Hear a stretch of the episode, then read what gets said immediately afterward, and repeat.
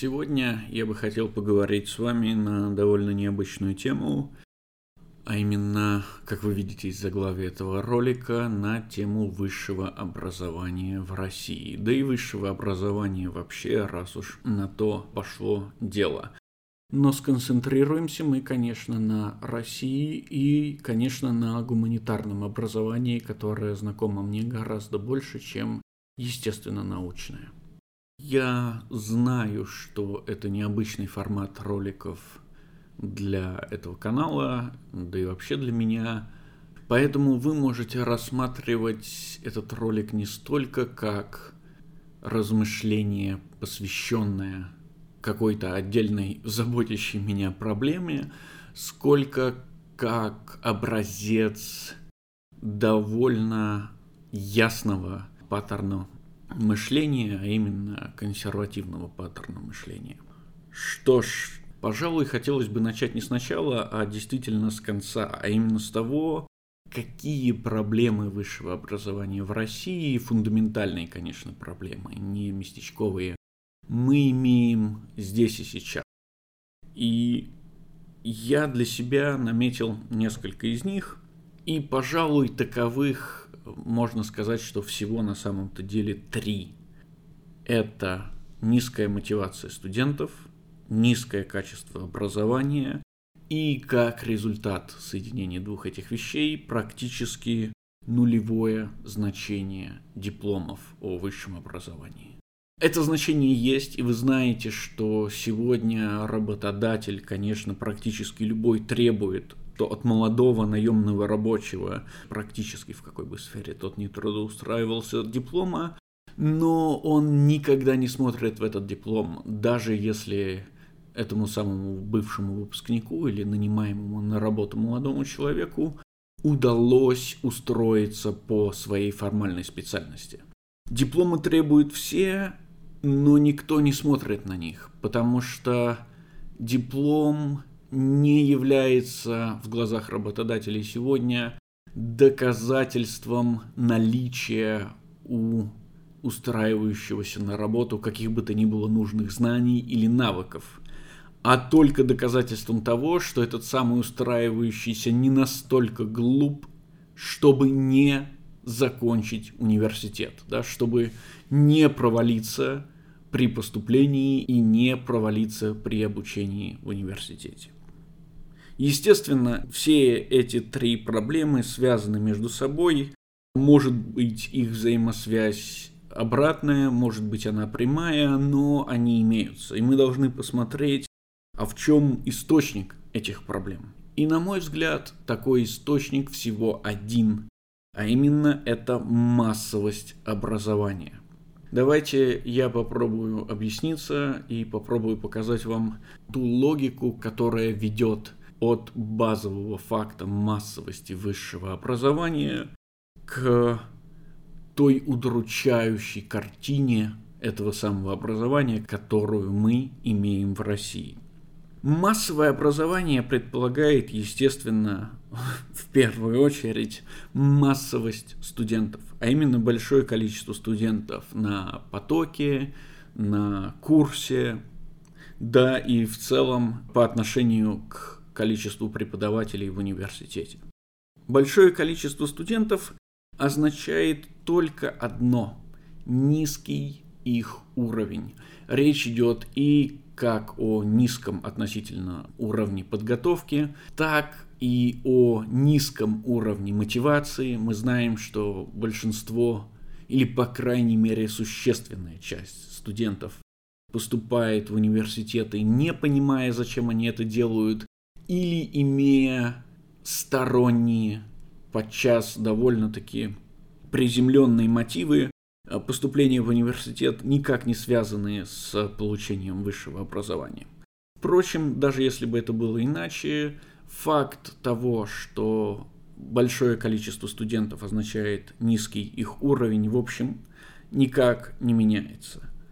К сожалению, не все способны принимать или усваивать знания с одной и той же скоростью, разбираться в проблемах с одинаковой успешностью или даже иметь соответствующую для этих задач постоянную мотивацию. Итогом же этого самого низкого уровня студентов, естественно, становится низкий уровень преподавания. Банально потому, что, как вы знаете, из соответствующей науки или не знаете из соответствующей науки, караван может двигаться только с той скоростью, с которой двигается самый медленный верблюд. А это значит, что даже самый хороший преподаватель – может объяснять материал большому количеству студентов только с той скоростью или в том темпе, в котором его может усваивать худший из них. И понятное дело, чем больше студентов, чем ниже мотивация студентов, тем выше шанс того, что среди них есть люди, которые не в состоянии усвоить даже базовые положения материала, если они не поданы, если они не разжеваны до самых низких, самых примитивных своих форм. Это не только опускает уровень подачи материала, но также ограничивает и само качество подаваемого материала, потому что нет смысла пытаться разговаривать о, или поднимать более высокие и более серьезные проблемы, если вы понимаете, что ваш студент не может усвоить даже проблемы самые, самые базовые. И в этом смысле низкий уровень преподавания не может быть, например, исправлен простым фактом наличия качественного или, например, э, приглашенного из-за рубежа известного исследователя в качестве преподавателя. Потому как даже если удастся каким-то образом такого преподавателя заиметь, он все равно из-за массовости студентов, из-за большого их количества, следовательно низкого уровня и низкого уровня их мотивации, вынужден будет упрощать, уменьшать и в целом деинтеллектуализировать свою программу. Низкий уровень преподавания неизбежен или практически неизбежен. Об э, исключениях мы поговорим чуть-чуть потом. Но он означает только одно. Он тянет за собой низкий уровень зарплат. Нет смысла искать хорошего преподавателя, заманивать его большими деньгами или чем бы то ни было еще, если вы знаете, что программа, которую он будет преподавать, все равно будет базовой, все равно будет очень и очень слабой. Соответственно, низкий уровень зарплат в замкнутом круге ведет к пониженной конкуренции. Если нет высокой зарплаты, на нее нет большого количества претендентов. Если нет большого количества претендентов, нет и какой-либо мотивации создавать хорошие программы. Соответственно, низкая конкуренция ведет к низкой квалификации кадров. То есть к появлению преподавателей, которые не мотивированы даже пытаться сделать из своих программ что-то более или менее серьезное, не говоря уже о том, чтобы делать программы, которые бы опирались на последние международные научные тренды. Конечно, здесь есть два исключения. Первым мы могли бы назвать а, заслуженных преподавателей, давайте назовем их мастодонтами или мамонтами, сделаем мы это только для того, чтобы обозначить, что такие люди имеют совершенно иную мотивацию, нежели была указана чуть-чуть выше, но в то же самое время они имеют другую мотивацию в первую очередь из-за большого своего возраста. А это значит, что такие преподаватели обречены на исчезновение. Второй тип преподавателей, которые, несмотря на описанные выше проблемы, готовы пытаться делать какие-то серьезные программы или пытаться заниматься каким-то действительно передовым обучением, это энтузиасты. И, конечно, они также обречены на вымирание, как и мастодонты, не только потому, что энтузиазм это всегда или практически всегда дорога в никуда, но еще и потому, что энтузиазм не решает проблемы, с которой мы начали, а именно с того, что большое количество студентов всегда означает их низкое качество. В итоге же мы приходим к тому, что университет не выполняет своей базовой функции. Вы могли бы спросить меня, а в чем, собственно, на мой взгляд, эта самая базовая функция заключается? Разве университет не дает нужные знания или, скажем, необходимые навыки?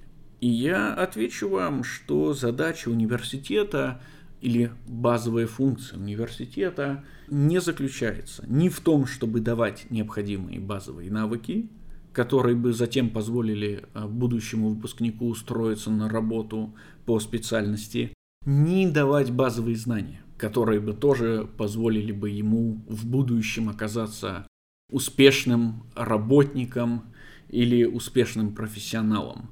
Все эти вещи, связанные непосредственно с профессией, являются абсолютно второстепенными, потому что они гораздо быстрее усваиваются в ходе практики, чем в ходе обучения. Когда мы говорим о навыках, то есть о знании и умении выполнять какие-то базовые, простейшие или даже немного более усложненные функции, все эти навыки будут получены работником прямо в ходе работы.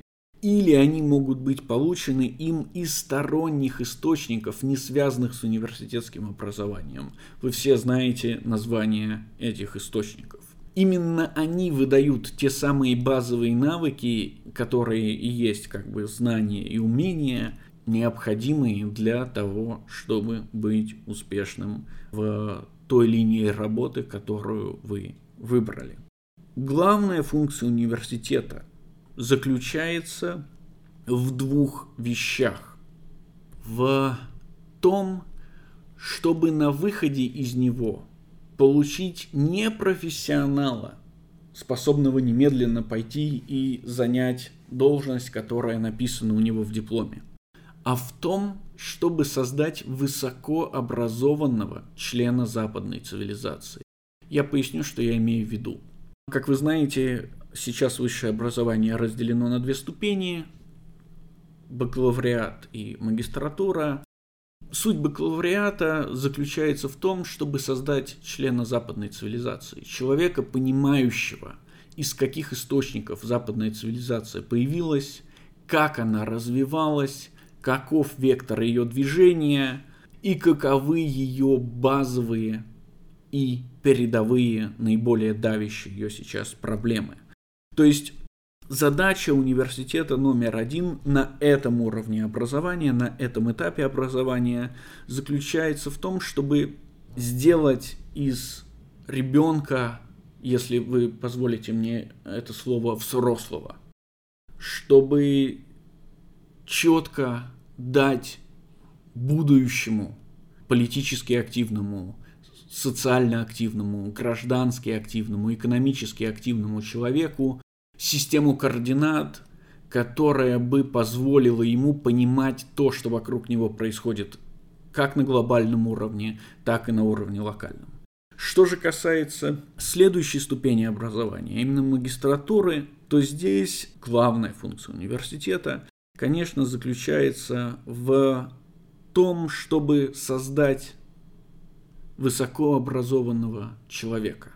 Что я под этим подразумеваю? Две вещи.